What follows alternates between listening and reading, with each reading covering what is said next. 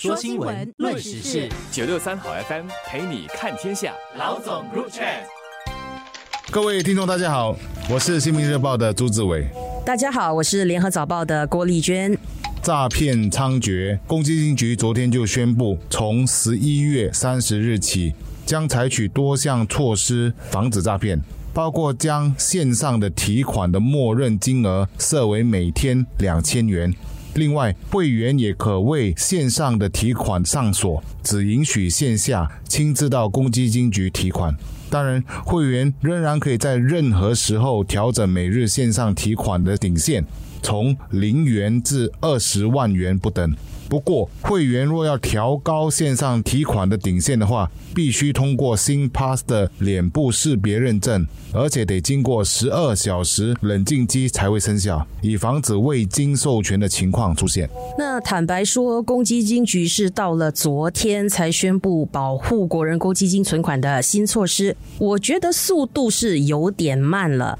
因为呢，关于公积金会员掉入恶意软件陷阱。存款被盗取的案件是在今年六月中曝光的，当时有两个人加起来损失了大约十万元的公积金存款。那随后当局就宣布，一部分的公积金会员，特别是年满五十五岁和使用安卓手机的用户，在登录公积金户头时，必须进行额外的新 Pass 脸部识别认证，双重把关来保护会员。可是我们现在却要等到了五个月后嘛，当局才宣布要采取进一步。的措施，我觉得以新加坡政府素来高效率的办事能力，这次的宣布算是来的有点迟了。那当然迟到好过没到。当局现在是自动限定，呃，网上提款的上限为两千元。这虽然会对国人造成一些不便，但我觉得这是值得肯定的做法。我想丽娟谈了一个重点，迟来总好过没来啊。我们现在要认可的就是，其实政府都在方方面面的希望防止诈骗持续的发生，然后也保护我们的一般的老百姓啊。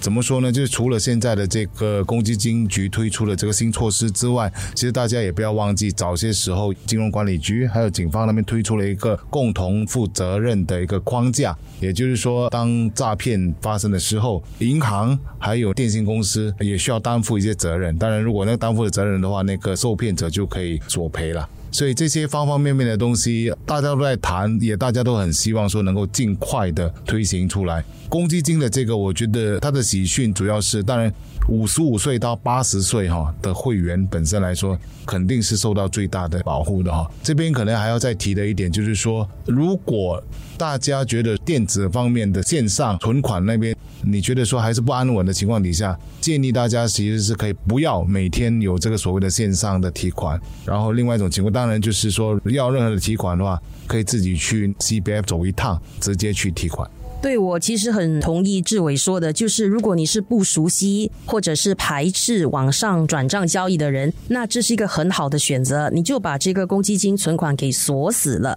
那就不能够进行任何网上的提款交易。如果要提款，就必须亲自到公积金的服务中心去，这样就可以完全杜绝存款被网上盗取的问题。这个方案可能不适合所有的人，但对于一些不熟悉科技或者担心自己是不小心掉入诈骗。骗圈套的人来说，我觉得是最直截了当、最安心的选择。政府也将同银行合作，确保年长者和不熟悉科技的人可以顺利和领取到实体的密码生成器哦。如果大家还记得的话，以前我们是有一个所谓的 token，当我们要进行什么任何的银行交易的时候，按一下 token 那个号码，我们输入电话，我们才能进一步的提款或者进行一些银行交易。可是自从电子化了之后，所谓的 token 就不见了，所以现在其实政府也正在跟银行合作嘛。如果大家都觉得通过电子的方式获得那些认证号码不舒服，那你日后就可以申请一个真正的密码生成器。对了，在这个与诈骗分子斗智斗勇的这个时代嘛，诈骗分子是不断的出新手段，让我们这些普通民众是防不胜防的。所以有关当局必须紧紧的跟上对方的步伐，甚至是超越他们，这样才能够更有效的保护我们的资产。那除了即将推出的公积金新措施，我希望当局也会全面的检讨国人和政府机构所有金钱往来的交易，找出是否还有其他骗子可乘虚而入的漏。漏洞存在，尽早补住这些漏洞。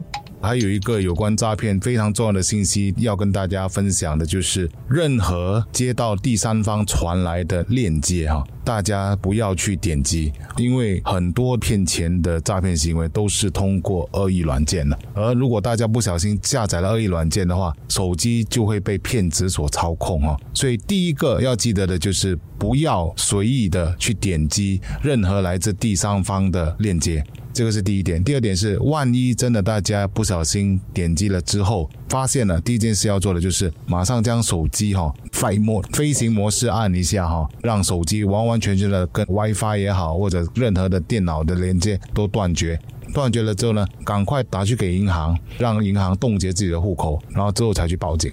我们大家都很担心自己会上当嘛。那庆幸的是，国际社会在取缔电信诈骗网络这方面其实是取得了不小的进展。例如，中国和缅甸的联合执法行动就已经把缅北诈骗集团的几个重要头目都已经抓捕了。希望这样的联合执法行动能够起到一个很好的带动作用，从根本上来解决这个日益猖獗的诈骗圈套。那当然，对我们普通民众来说，最重要的还是维持。和提高防诈骗意识，除了自己小心注意，也要多留意家人或者朋友是否有掉入圈套的迹象，不要让非法分子得逞。